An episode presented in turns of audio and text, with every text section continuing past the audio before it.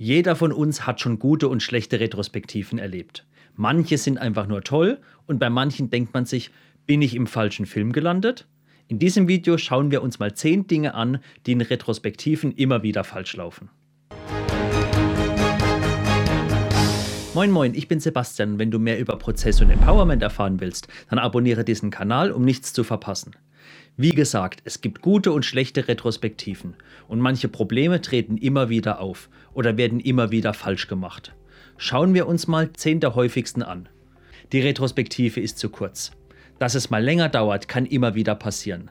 Aber oft wird sie schon viel zu kurz bzw. auf Kante geplant. Eins meiner Highlight, von dem ich schon gehört habe.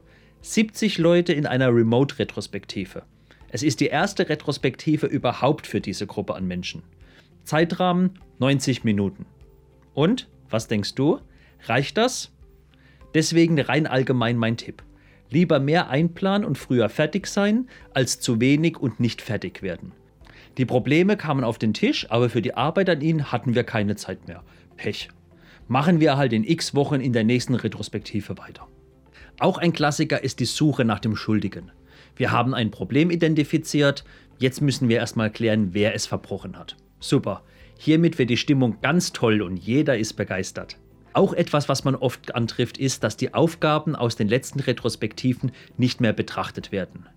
Was hatten wir in den letzten Retrospektiven identifiziert? Was wollen wir angehen? Ein häufiger Grund dafür, wurde es irgendwo dokumentiert?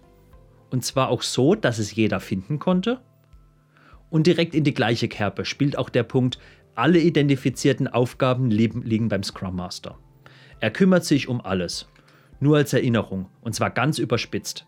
Der Scrum Master moderiert und unterstützt nur. Das Team ist selbst dafür verantwortlich, an den Ergebnissen aus der Retrospektive zu arbeiten.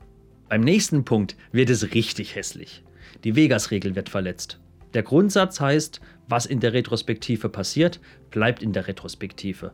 Das Ziel ist, eine Atmosphäre zu haben, in der jedes Teammitglied sich sicher fühlt und offen über Themen reden kann. Punkt. Sobald aber jemand Angst haben muss, dass Informationen an zum Beispiel seine Führungskraft getragen werden und dann vielleicht sogar im nächsten Gehaltsgespräch auftauchen auf den Tisch kommen, ist es vorbei.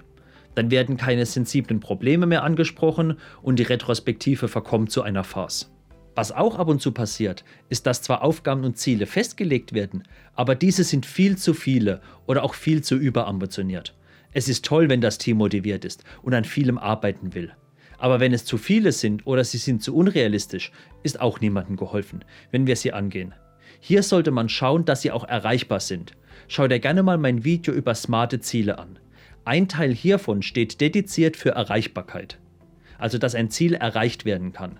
Die nächsten beiden Punkte gehen direkt Hand in Hand. Zum einen, dass in der Retrospektive nur gemotzt wird und die Retrospektive einfach eine Plattform zum Auskotzen ist und zum anderen der Punkt, dass sich nur auf das Negative fokussiert wird.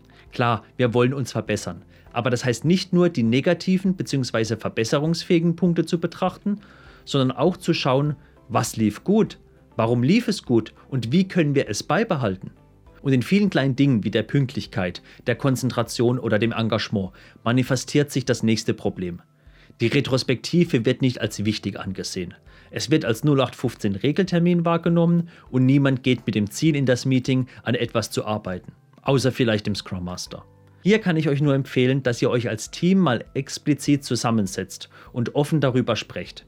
Was erwartet ihr von der Retrospektive? Was bringt sie euch aktuell? Und was muss passieren, damit sie die für euch gewünschten Ergebnisse bringt? Und das beste Anti-Pattern von allen, die Retrospektive wird regelmäßig ausfallen gelassen, weil wir ja aktuell keine großen Probleme haben. Es läuft ja alles gut. Oder wir haben dafür keine Zeit. Das nächste Release muss noch fertig gemacht werden. Es geht in die gleiche Richtung wie zuvor. Ist es wirklich so, dass alles super läuft? Glaubt und weiß das wirklich jeder?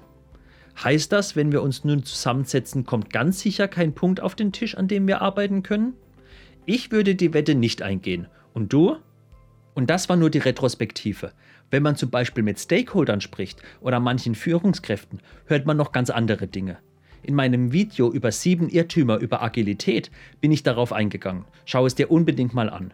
Und hat mir ein Video dir gefallen, dann würde ich mich freuen, wenn du meinen Kanal abonnierst, damit du mehr über Prozesse und Empowerment erfährst und nichts verpasst.